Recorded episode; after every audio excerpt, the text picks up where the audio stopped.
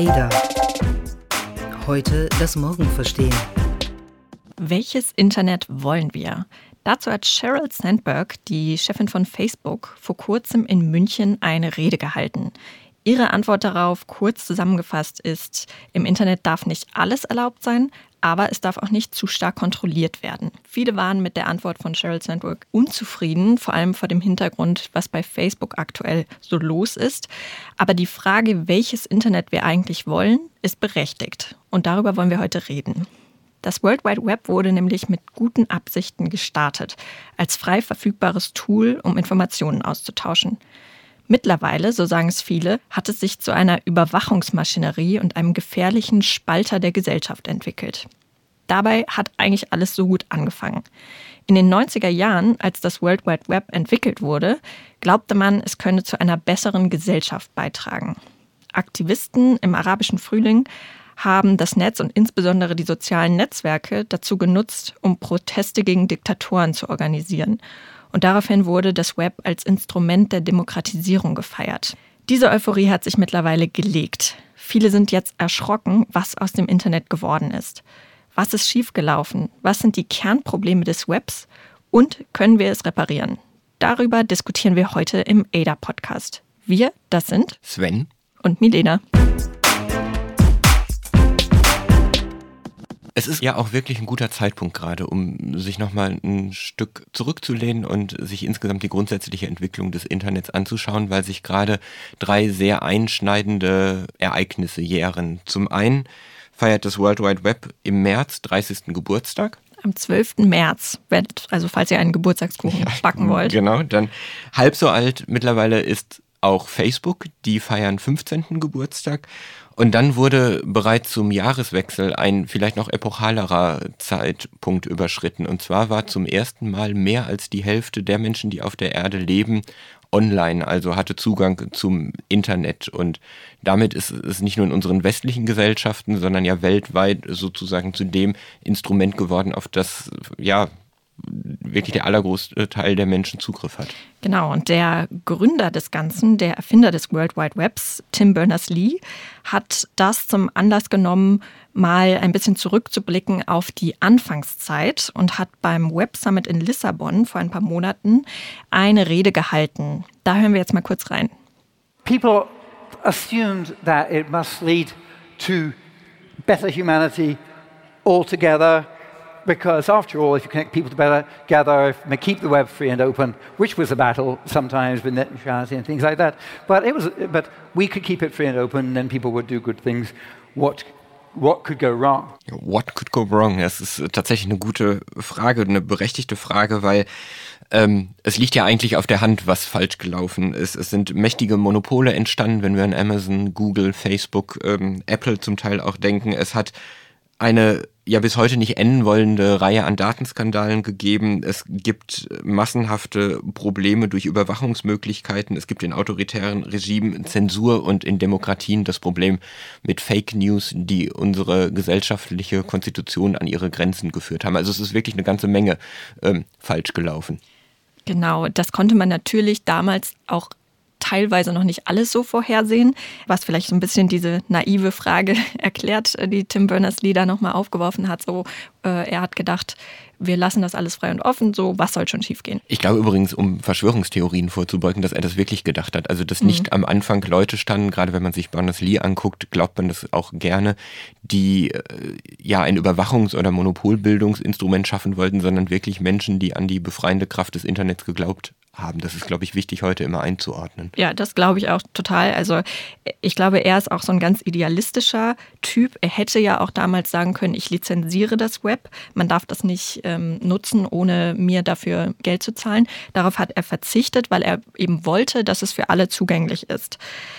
Er hat jetzt aber natürlich auch erkannt, dass das Ganze nicht ganz so sich entwickelt hat, wie er sich das vorgestellt hat. Natürlich sind tolle Sachen entstanden im Internet, ähm, aber vieles ist eben auch, wie du eben beschrieben hast, äh, hat sich in eine andere Richtung entwickelt. Und er hat deshalb ja auch beim Web Summit äh, zur Rettung des Webs aufgerufen und den Contract for the Web entwickelt.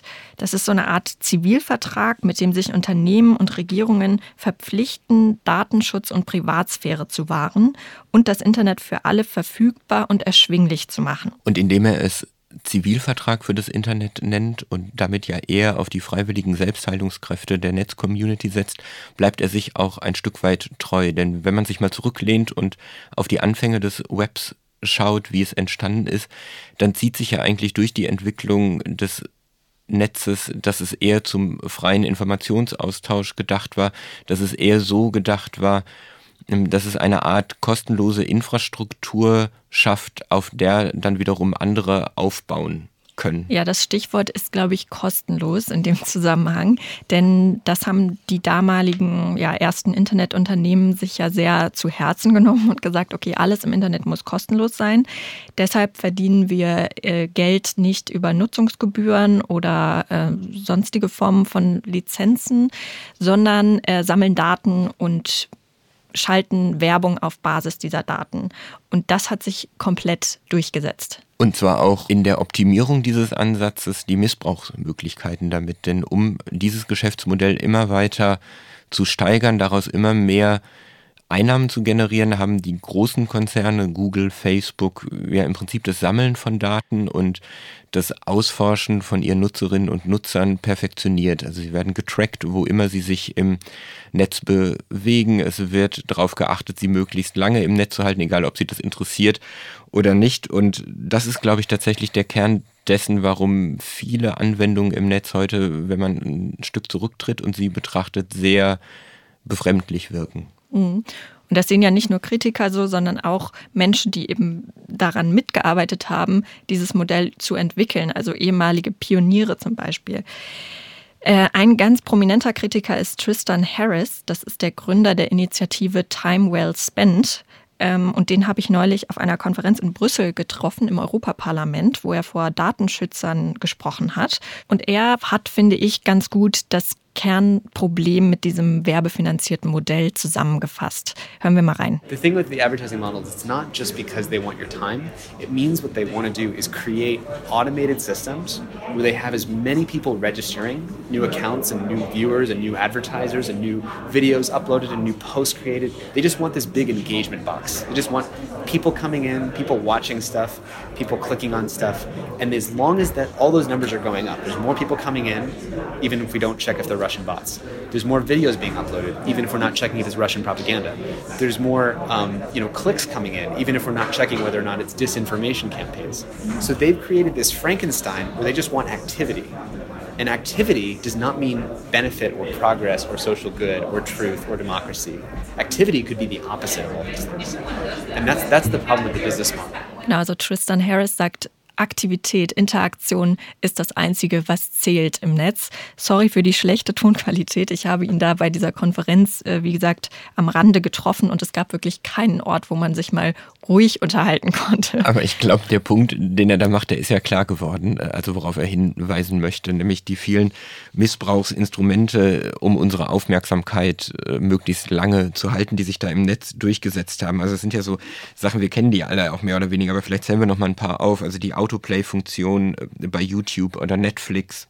Ja, zum Beispiel auch, dass du bei Instagram oder Snapchat deine Stories nur für 24 Stunden hochladen kannst. Das ist ja auch nicht ähm, ohne Grund. Das ist natürlich, damit du jeden Tag wieder neu auf die Plattform kommst. Ja, oder auch Funktionen, die uns heute schon total grundlegend vorkommen, wie eben das Liken oder die Herzchen auf Instagram. Also alles Mechanismen, die bei uns Glückshormone ausschütten und dazu führen, dass wir nach immer mehr davon gieren, um am Ende zufrieden zu sein. Ja, oder auch eine Funktion, die ich persönlich besonders hasse, ist, dass man bei WhatsApp oder Slack oder wo auch immer immer sieht, dass der andere tippt und äh, derjenige natürlich Stimmt, auch sieht, ja. dass du zurücktippst und dann musst du natürlich, wäre es irgendwie unhöflich, diesen Dialog gerade abzubrechen und das führt eigentlich auch dazu, dass du diese App halt ständig offen hast und irgendwie das Gefühl hast, du bist in einer Unterhaltung und äh, kommst da nicht so schnell wieder raus. Das sind ja alles so kleine Tricks und Features, ähm, die nicht ohne Grund in diese Apps eingebaut sind. Und Tristan Harris er weiß auch, wovon er da spricht, denn er hat sie quasi selbst gelernt am Persuasive Technology Lab der Uni Stanford. Einer seiner berühmtesten Kommilitonen war übrigens Mike Krieger, der Gründer von Instagram. Ja, der weiß auch, wie man Leute vom Bildschirm hält. Richtig, die haben das ganz hervorragend umgesetzt, was sie da gelernt haben. Und äh, Harris war ja auch später bei Google dann tätig, äh, war also quasi Teil des Systems, das er jetzt kritisiert und sagt eben, die meisten Websites und Apps sind ja so designt, dass sie uns manipulieren, dass sie permanent unsere Aufmerksamkeit fordern, uns ablenken und auch gewisse Gefühle in uns erwecken. Und leider sind es oft ja keine guten Gefühle, zumindest wenn man das in der Breite sieht. Denn dass das alles große Zeiträuber sind, die Anwendung, wenn man sie nicht richtig einsetzt, ist ja das eine. Was fast aber noch schlimmer ist, dass sie auch Hassverstärker sind. Und zwar führen die Mechanismen, die eigentlich erstmal aus Sicht der Konzerne dazu führen sollten, uns möglichst lange vor dem Bildschirm zu halten, auch dazu, dass wir immer extremere Positionen vor dem Bildschirm einnehmen und auch wahrnehmen. Denn am Ende, darüber gibt es mittlerweile ja auch viele Studien, bleiben wir vor allen Dingen dann aktiv und engagiert, wie es heißt, auf den Plattformen, wenn wir in extremen Meinungen entweder bestärkt werden oder sie aufgezeigt bekommen. Und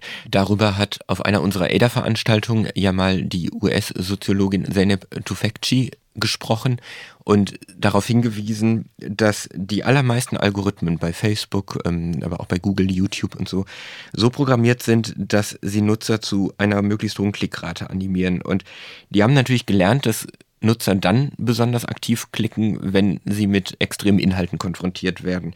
Und wenn man das mal zu Ende denkt, dann führt es ja dazu, dass YouTube oder Facebook im Prinzip Plattformen sind, die uns mit radikalen Botschaften versorgen sollen. Und wenn wir das alles mal zusammennehmen, auch das, was Tristan Harris gesagt hat, dann sieht man ja, dass eigentlich eine Lösung erst dann erreicht sein kann, wenn sich die großen Plattformen von dem Werbemodell, wie es bisher läuft, verabschieden.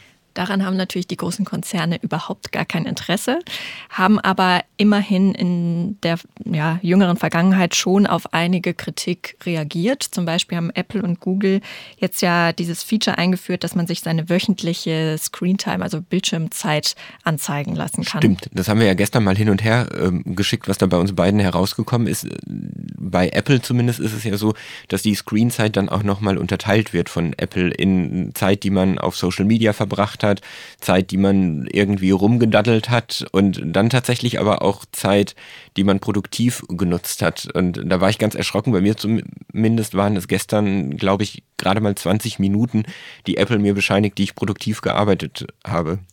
Ja, ich finde ja auch interessant, wonach entscheidet er, dass ich da jetzt was Produktives tue. Denn nicht alles, was ich jetzt in meinem Webbrowser mache, ist ja ist äh, unbedingt produktiv. Aber gut, ähm, du hast mir ja gestern auch deine Tagesübersicht geschickt, was, also wie produktiv du gestern warst. Ich habe darauf verzichtet, denn bei mir also ich habe mich ein bisschen geschämt, ehrlich gesagt. Weil du nur bei Social Media rumgehangen hast. Ja, bei mir war der Score für Social Media auf jeden Fall sehr viel höher als bei dir und der für Produktivität äh, sehr weit unten. Daraufhin habe ich dann auch eins dieser neuen Features ausprobiert, beziehungsweise versuche ich das schon seit einer Weile.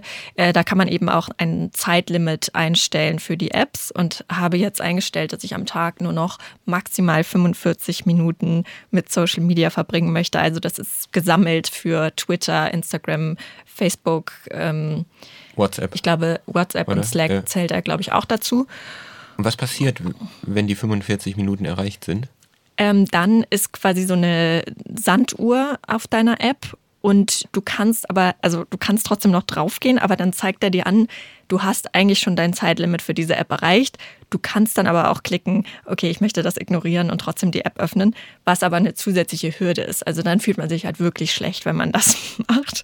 Ähm, und das hilft schon. Also wenn ich sehe, dass dann diese Sanduhr erreicht ist, dann gehe ich auch eigentlich nicht mehr dran. Wobei es ja auch ein wenig davon hat, die Unternehmen bieten was an, von dem sie wissen, dass es uns immer wieder dazu verleitet, eigentlich unsere Zeit zu verplempern. Dann bauen sie eine freiwillige Hürde ein, um die Zeit nicht zu verplempern, ändern aber eigentlich nichts an den grundlegenden Mechanismen, die dazu führen, dass wir eben diese Zeit verplempern. Also so richtig konsequent scheint mir das nicht. Und genau so ist es. Und man fühlt sich halt auch total schlecht. Also ja. es schiebt die Verantwortung so sehr auf uns Nutzerinnen und Nutzer, weil es ja sagt, ja gut, du hast halt keine Selbstkontrolle, du musst jetzt hier mal dir irgendwie Auszeiten einstellen. Aber wir haben unsere App ja ganz bewusst so designt, dass wir dich süchtig danach machen. Also so ein bisschen wie, als würde man jetzt angeschnallt und die Hände hinterm Rücken gefesselt, aber die Inhalte sind ja trotzdem noch da. Ja, und ich glaube, man kann es drehen und wenden, wie man will. Wir landen dann immer wieder dabei, dass das Problem das Geschäftsmodell ist und das grundsätzliche Angebot, was da gemacht wird.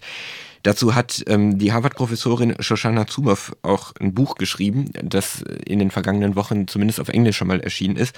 Sie nennt das Überwachungskapitalismus und ähm, beschreibt dort, wie Firmen eben Geld machen, indem sie nicht nur Daten sammeln, das ist ja das, was bisher schon immer skandalisiert wurde und ja tatsächlich auch ein Problem ist, sondern sie geht einen Schritt weiter und sagt, ähm, diese Datensammelei sei nur der erste Schritt auf dem Weg zu einem Geschäftsmodell, das sie Instrumentalismus nennt. Also die Daten bilden im Prinzip nur die Grundlage dafür, dass die Konzerne später ihren werbetreibenden Kunden, das sind ja eigentlich die Kunden, nicht wir sind die Kunden von Facebook und Google, sondern die Werbetreibenden und denen soll angeboten werden, auf Grundlage der Daten unser Verhalten zu beeinflussen. Und wenn man mal sieht, was wir jetzt in den vergangenen Minuten auch besprochen haben, wo und wie überall schon unser Verhalten beeinflusst wird, dann zeigt das, glaube ich, dass die Kritik an diesem Geschäftsmodell mehr ist als nur eine Verschwörungstheorie. Auf jeden Fall. Ich glaube, wir haben jetzt sehr viel zusammengefasst, wo das Problem liegt. Jetzt lass uns doch mal so ein bisschen über mögliche Lösungen ja, sprechen. Wir wollen ja auch nicht depressiv hier rausgehen. Und tatsächlich ist es ja auch so,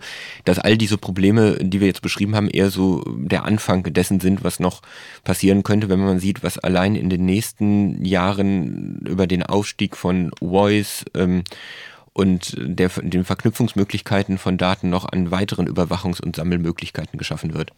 Ja, dazu machen übrigens Lea und Miriam noch eine eigene Podcast-Folge nur zum Thema äh, Bewegungsdaten. Könnt ihr euch schon mal drauf freuen.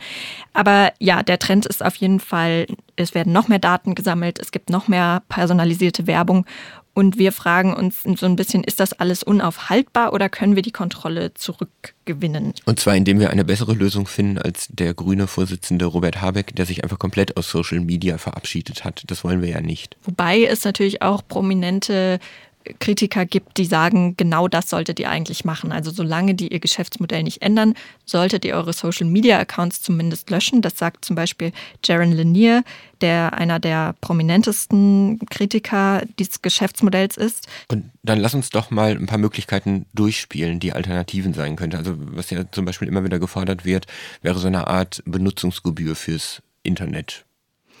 Genau, ähm, das ist auch so ein bisschen die Idee hinter Solid, dem neuen Unternehmen von Tim Berners-Lee, der gesagt hat, er möchte eben eine komplett neue Plattform schaffen, die eben nicht kostenlos ist, wo du für deine Datenspeicherung zahlst. Dafür hast du dann natürlich auch die Kontrolle über deine Daten. Du hast keine personalisierte Werbung, aber du zahlst eben auch Geld dafür. Das ist allerdings, wenn man mal schaut, welche Geschäftsmodelle mit bezahlten Internetdienstleistungen es schon gibt. Es gibt ja zum Beispiel Mail-Anbieter, die gegen eine Gebühr versprechen, dass sie Daten nicht weitergeben die aber total in der Nische fristen. Deswegen glaube ich, dass das wahrscheinlich die vielleicht praktischste, aber auch unwahrscheinlichste aller Lösungen ist. Eine andere Idee, mit der zum Beispiel die SPD im Moment hausieren geht und auch in den Europawahlkampf ziehen will, ist, dass man im Prinzip den Besitz an den Datenbergen, die weltweit angelegt worden sind, ähm, verallgemeinert und so eine Art Datengenossenschaften schafft oder ja einen gemeinsam nutzbaren Datenberg, auf dem dann wiederum alle, die wollen, entweder Geschäftsmodelle aufbauen können oder ihre Daten rausziehen können. Ähm, so richtig konkret durchdacht scheint mir das aber auch noch nicht zu sein. Was natürlich auch eine Möglichkeit ist, die auch viel diskutiert wird, ist, die Nutzer für ihre Daten zu entlohnen. Also quasi den Nutzern einen Teil des Kuchens äh, abzugeben. Und zwar würde ich dann nicht für meine Nutzung zahlen bei den sozialen Netzwerken, sondern würde im Gegenzug sogar Geld von ihnen bekommen, weil ich ihnen ja jede Menge Daten zur Verfügung stelle. Allerdings, um ganz ehrlich zu sein, die Wahrscheinlichkeit, dass dieses Modell umgesetzt wird, ist aktuell, glaube ich, gleich null. Aber es ist ja schon mal gut, dass allerlei konkrete Ideen auf dem Tisch liegen und ja auch durch die Art, wie wir uns als Netz-Community jetzt an der Diskussion beteiligen, in den nächsten Monaten ausverhandelt werden können, um dann vielleicht eine etwas bessere Netzinfrastruktur zu schaffen. Und unabhängig davon, ob jetzt Variante A oder B oder C von denen, die wir gesagt haben, dann Wirklichkeit wird, ähm, hilft ja auch schon mal, sich so ganz grundsätzlich nochmal damit zu beschäftigen, wie eigentlich eine Lösung herbeigeführt werden könnte. Und neben den konkreten Schritten ist da, glaube ich, ganz wichtig, erstmal anzuerkennen, dass das Netz ja auch immer nur ein Spiegel der analogen, realen Gesellschaft ist, in der wir leben. Und dass viele der Probleme, die wir jetzt im Netz beklagen, ja auch welche sind, die im analogen Leben letztlich genauso herrschen. Genau, ich glaube, das ist wirklich ein wichtiger Punkt und ich habe darüber auch mit Tristan Harris gesprochen und er vergleicht das damit, dass das, das Internet ist im Prinzip wie ein Werkzeug, wie ein Hammer, der auf dem Tisch liegt. Du kannst diesen Hammer in die Hand nehmen, um daraus was Schönes zu bauen. Du kannst ihn aber auch nehmen, um irgendwas kaputt zu schlagen. Der Unterschied ist nur, dass dieser Hammer eben nicht einfach nur da liegt, sondern unaufhörlich blinkt und vibriert und uns irgendwie dazu auffordert, was mit ihm zu machen. Und da müssen wir ansetzen. Das ist quasi das Problem. Weil er eben ja auch nicht immer dann das Beste im Schilde führt, ähm, indem er solche Anreize sendet. Also es bleibt viel zu tun. Ich glaube, das können wir festhalten und es ist auf jeden Fall auch nicht hoffnungslos, auch wenn wir am Anfang ein bisschen düster klangen vielleicht. Ähm vielleicht habt ihr ja auch Ideen, was man machen kann, um das Internet zu verbessern, beziehungsweise ähm, einzelne Teile zu verbessern. Falls ja, dann schreibt uns doch mal, das würde uns wirklich interessieren, an hello at join-ada.com oder bei Facebook, Twitter oder LinkedIn. Und wenn euch dieser Podcast gefallen hat, dann gebt uns fünf Sterne auf den Plattformen, auf denen ihr uns gehört habt. Und das war der ADA-Podcast mit Sven und Milena. Bis zum nächsten Mal.